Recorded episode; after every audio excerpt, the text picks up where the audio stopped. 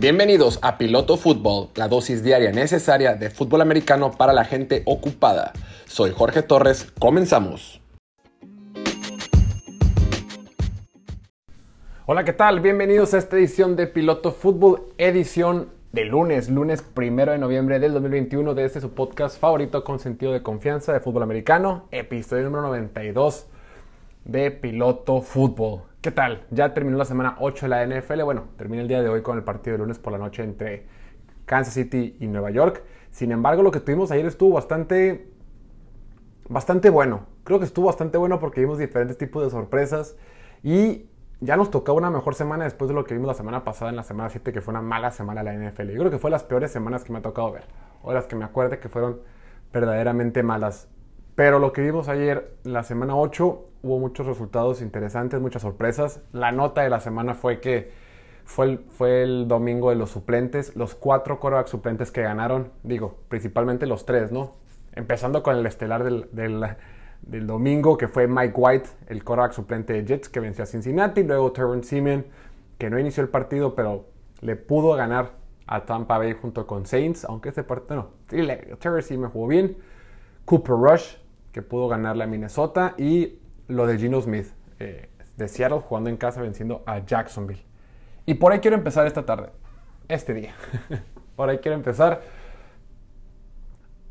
El partido que dio ayer Mike White fue un partido histórico por muchos temas. O sea, de entrada, este equipo de Jets, pues todo el mundo lo ve como los peores equipos de la liga. Le ganaron a Tennessee a penitas en un juego en casa, en tiempo extra. Eh, un equipo de Tennessee que estaba muy mermado de lesiones. Y ahorita contra Cincinnati, ¿no? En papel, que era el mejor equipo de la conferencia, un equipo de Cincinnati que venía de ganarle a Baltimore, un equipo de Cincinnati con marca de 5-2. Jets le ganó y no fue un accidente. Mike White jugó bastante, bastante bien. Ayer tuvo la oportunidad de estar en el estadio, en el MetLife Stadium.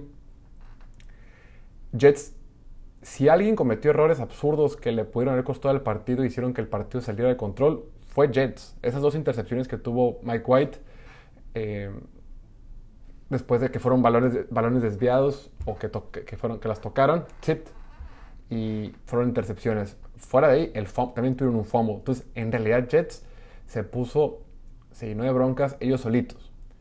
Este equipo de Jets fue muy eficiente Mike White eh, en el play action. Obviamente, donde hizo más daño fue en pases cortos que dieron ritmo a la ofensiva y le, permitieron seguir avanzando en series ofensivos.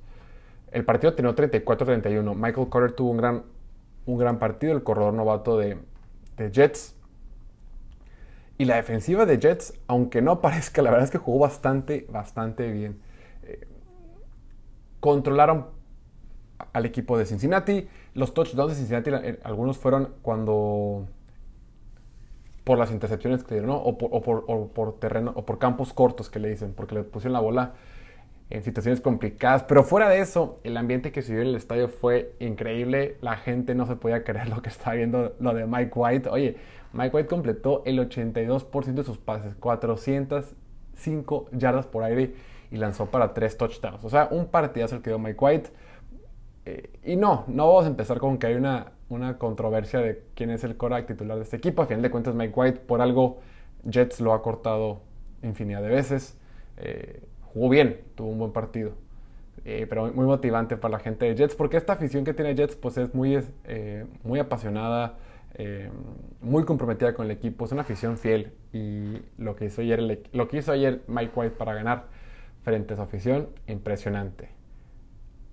La atrapada de Killen Cole, ¿qué tal? Esa tapada, atrapada de touchdown que la bajó con una mano, pero a final de cuentas no sé, no lo marcaron. En unas jugadas, una o dos jugadas posteriores ya Jets anotó, pero fue un partido muy bueno para el equipo de Jets. La defensiva jugó, una defensiva que también tiene un montón de bajas, jugó bien.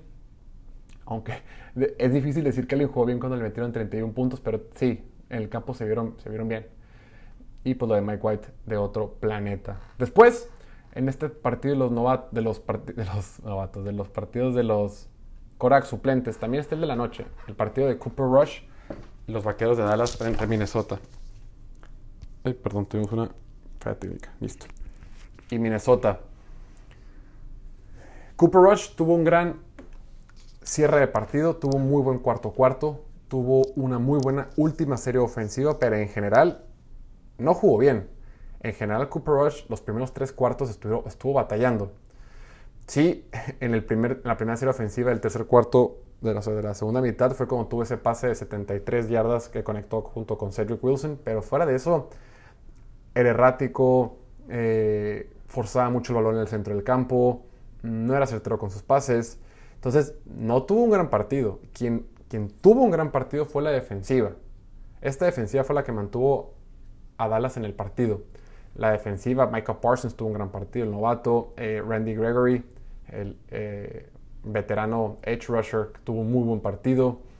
Eh, Anthony Brown tuvo un partido regular, o sea, fue, un buen partido la defensiva y fue la defensiva la que limitó a Minnesota. Oye, Minnesota tuvo fuera de, la primera serie ofensiva con la que abrió el partido el equipo de Minnesota, donde anotó 7, fuera de ahí solo tuvo goles de campo. Dalvin Cook no fue un factor en el partido eh, y Kirk Cousins se vio, se vio presionado y se vio muy limitado frente a la defensiva de Dallas. Creo que, hay que habla del buen trabajo que ha hecho Dan Quinn y una victoria importante para Dallas porque era un partido que ellos estaban dispuestos a perder. Porque se dice que Dak Prescott en situaciones extraordinarias sí hubiera podido jugar. Sin embargo, Dallas dijo, oye, nuestra división la vamos a ganar.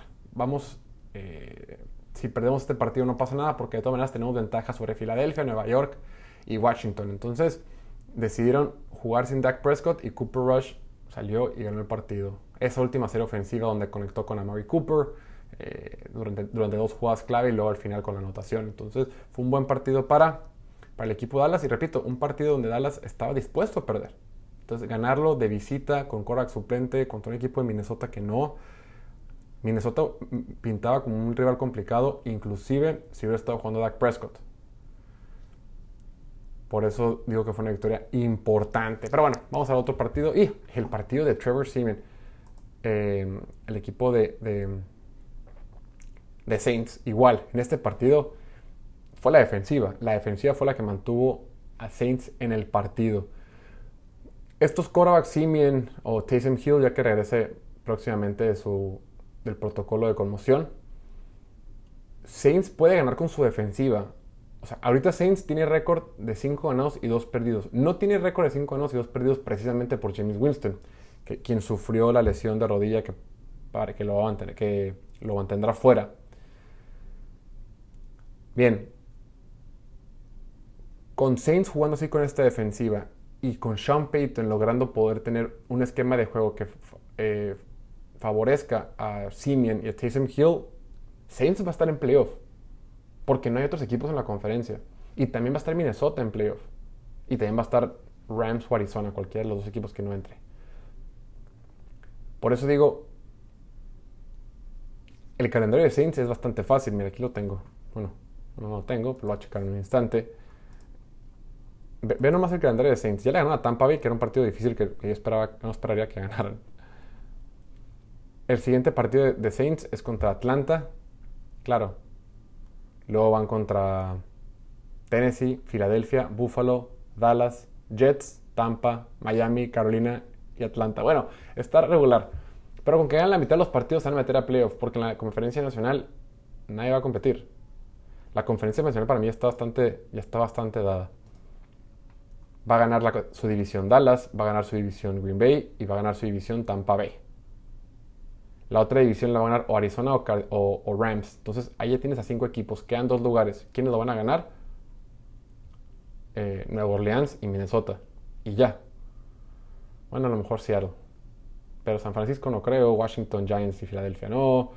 Carolina, Atlanta tampoco. Detroit pues menos. Pero bueno, el punto es que fue una buena victoria por parte de Nueva Orleans. Nueva Orleans le tiene bien tomada la medida a Tom Brady. La, temporada pasada, eh, durante la temporada regular, le ganó los dos partidos Nueva Orleans a Tampa Bay. Esta le gana Nueva Orleans a Tampa Bay. Claro, en los playoffs, cuando se enfrentó Tampa Bay contra Nueva Orleans, ganó Tampa Bay. Sin embargo, habla de que la defensiva de Nueva Orleans, jugando eh, cobertura de personal, presionando en la línea de scrimmage, no le funciona bien a, a Tom Brady. Bueno, ¿qué otro partido? ¿Qué otro partido? Bueno, vamos a ver.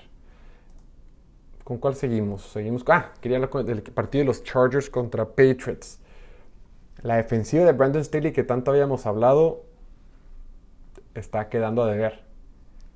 Todo el mundo le corre a esta defensiva. Todo el mundo le pasa por encima de esta defensiva. Y, algo similar, sin ser tan drástico, es lo que le está pasando a Kansas City. Claro, Chargers tiene mejor línea ofensiva y Chargers tiene más armas que solamente eh, un receptor y un tight Sin embargo, es un equipo de Chargers que para poder ganar se le va a ver obligado que haga muchos puntos. A eso me refiero con la comparación con Kansas City. No que estén construidos igual. Para mí la defensa de Kansas City es un desastre incomparable. Bueno, una victoria importante para Patriots que da señales de vida. Patriots desde la temporada pasada, desde finales de la temporada pasada, no le había ganado a ningún otro equipo que no fuera ni, los Jets ni Houston. Y hoy ganarle a Chargers de visita, un equipo de Chargers que, oye, le ganó a Cleveland, le ganó a Kansas City, eh, compitió, le dio el ganó a Dallas. Bueno, buena victoria para Patriots. Yo creo que es la victoria más importante que ha tenido Patriots. No, no creo. Es la victoria más importante que ha tenido Patriots desde que salió Tom Brady. Y ahorita Patriots se perfila para estar en los playoffs. ¿eh? Ahorita Patriots ya tiene marca, eh, ya tiene un récord de 4 ganados y 4 perdidos. Ahorita los playoffs en la conferencia americana están para cualquiera literalmente fuera de, fuera de Buffalo, todos los equipos compiten. Todo, y cuando digo todos es todo, bueno, ok, cuando digo todos es prácticamente todos. Tennessee, Indianapolis, Baltimore, Cleveland, Chargers, Raiders, Kansas, Patriots, bueno, Miami no.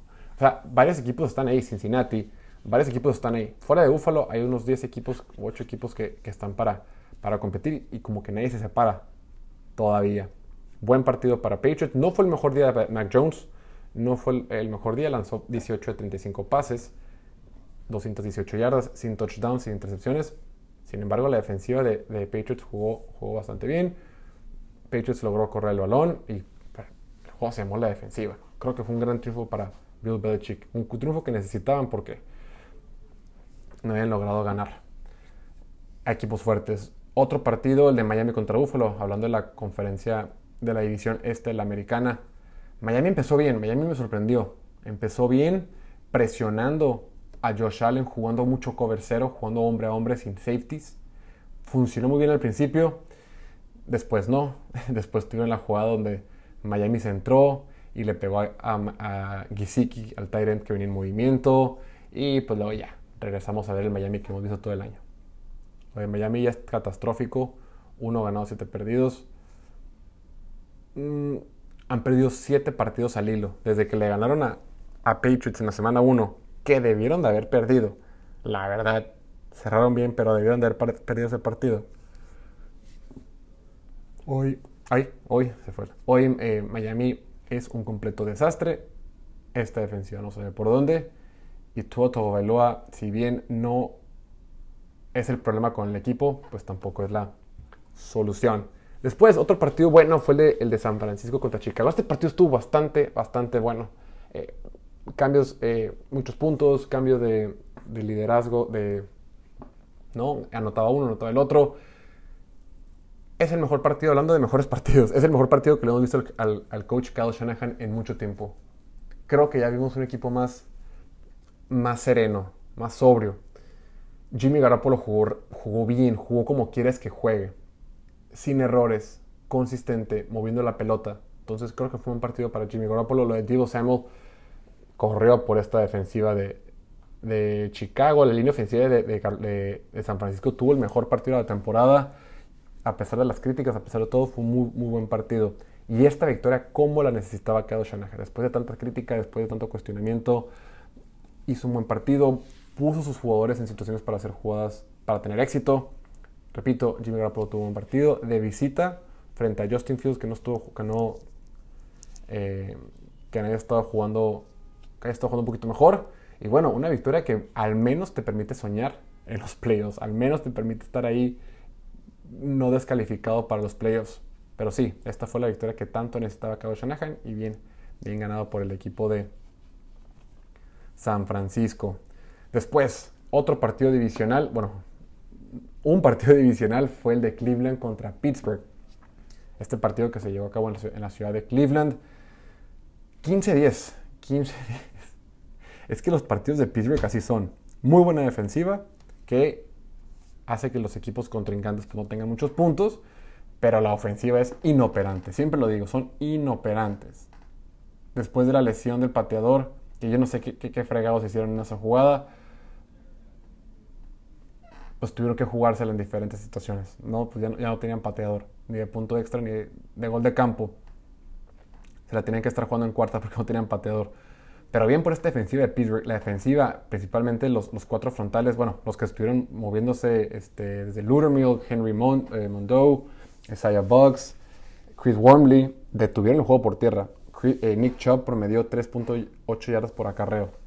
Eh, Dearness, Johnson sí tuvo más, promedió 5.5, pero pues nada más tuvo 4 acarreos. Muy bien, muy bien por Tomlin. La verdad es que fue un buen partido del coach Mike Tomlin. Fuera de, la pata, de la jugada del engaño del field goal, creo que fue un buen día para el coach de Pittsburgh. Ahora, con Cleveland. Pues ahorita Cleveland ya tiene marca de 4 ganados y 4 perdidos.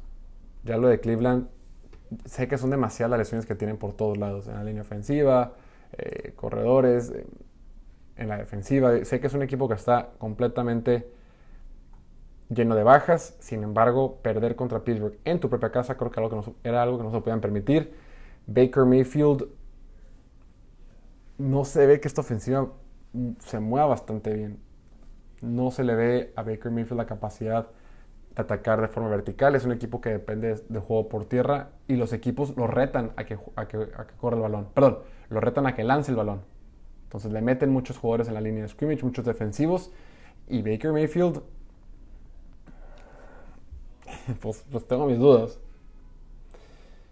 Se ve, ahorita el escenario se ve más difícil que nunca que entren a playoff. Eh, y creo que ahorita lo más importante para el equipo es darse cuenta que Baker Mayfield es un, es ordinario, es un Korak normal. Sí, lo seleccionaron con la primera selección global del draft, del draft en su momento, pero pues ha, ha quedado a deber ha quedado mucho a deber el quarterback, el quarterback de Cleveland. Ahora, en cuanto a Steelers, están jugando un poquito mejor. Sin embargo, con el Big Ben, yo no veo para dónde van a llegar a este equipo. Ya, ya sumó tres victorias al hilo. Entonces, veamos, veamos qué tal. Después, el partido de Tennessee contra Indianapolis. Indianapolis. Indianapolis empezó ganando 14-0 con un Ryan Tannehill errático, un Ryan Tannehill lanzando intercepciones. Indianapolis teniendo la oportunidad de hacer puntos. 14-0 eh, y el partido se les fue de las manos. Creo que le ganó un poquito la soberbia y la, y la ambición a Frank Reich. Creo que fue un poquito este, aventado, acelerado. Con la ventaja no lo supieron manejar no supieron manejar una, una situación que era cuarta oportunidad y pudieron intentar un gol de campo de 57 yardas o despejar. Y que decidieron jugársela. No lo lograron y de ahí el partido se le empezó a complicar.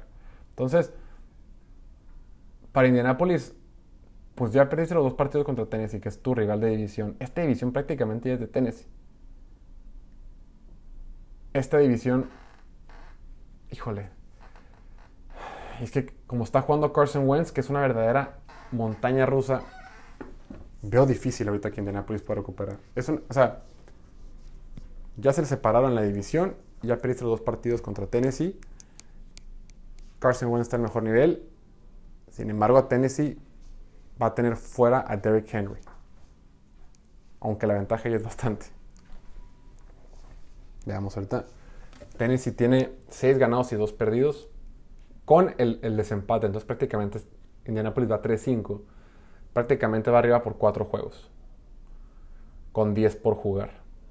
Vamos a ver, Brian Tannehill también ha estado, con, ha estado tocado, entonces vamos a ver cómo la Tennessee, pero parece que esta edición ya es nada más de un solo equipo. Otro partido que quiere platicar. Ah, bueno, y también comentó Frank Reich en rueda de prensa, dijo que esa intercepción la que es que tuvo dos, dos la, la, la, que tuvo a finales del cuarto cuarto Carson Wentz ridícula, como que, ¿por qué hacen eso los corebacks ahorita? Si ya saben que no puedes forzar jugadas, lo siguen haciendo y te ves mal.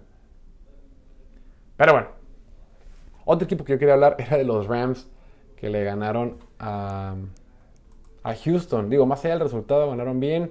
Creo que el marcador es un poquito engañoso, quedó 38-22, pero creo que debió haber sido por más. Nunca estuvo ni remotamente siquiera competido. Creo que el marcador puede ser un poquito engañoso, pero Rams dominó este partido. Y ahora quiero hablar de esto. ¿Qué onda con que Rams ya tienen ahora a Von Miller? Von Miller se va a los Rams. O sea, por eso insisto, el tema del tope salarial es un mito, no existe. No hay tope salarial. No. Los equipos hacen lo que sea.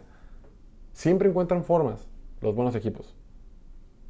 Y Rams, desde el 2000, la última vez que tuvo una selección de primera ronda Rams fue Jared Goff, 2016. Ellos dicen, ¿sabes qué? Yo no me voy a poner a draftear, mejor voy a buscar jugadores buenos. No, no voy a intentar en el draft y a ver si pegan mis jugadores. Mejor jugadores que estén probados en la liga, probados y comprobados en la liga. Voy a ir por ellos, los voy a cambiar por, selecciones de draft y listo. Ahorita como están las cosas, Rams no tiene selección de primera ronda hasta el 2024 y probablemente no va a tener, ¿eh? Esa es la fórmula.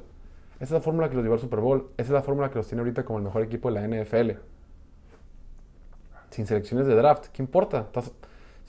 ¿Para qué te vas a poner a experimentar, a desarrollar jugadores con jugadores que ya están comprobados y ya están desarrollados? Rams, hoy por hoy, para mí es el mejor equipo de la NFL y, y no por este partido en general. En cuanto a Houston, creo que esta es la peor, la peor versión que hemos visto en Houston desde, en toda su historia, incluyendo en su año de expansión, en 2002, cuando entraron a la NFL. Pero bueno, vamos más rapidito. Eh, ¿Qué partido nos falta? Bueno, lo de Seahawks contra, contra, contra Jaguars.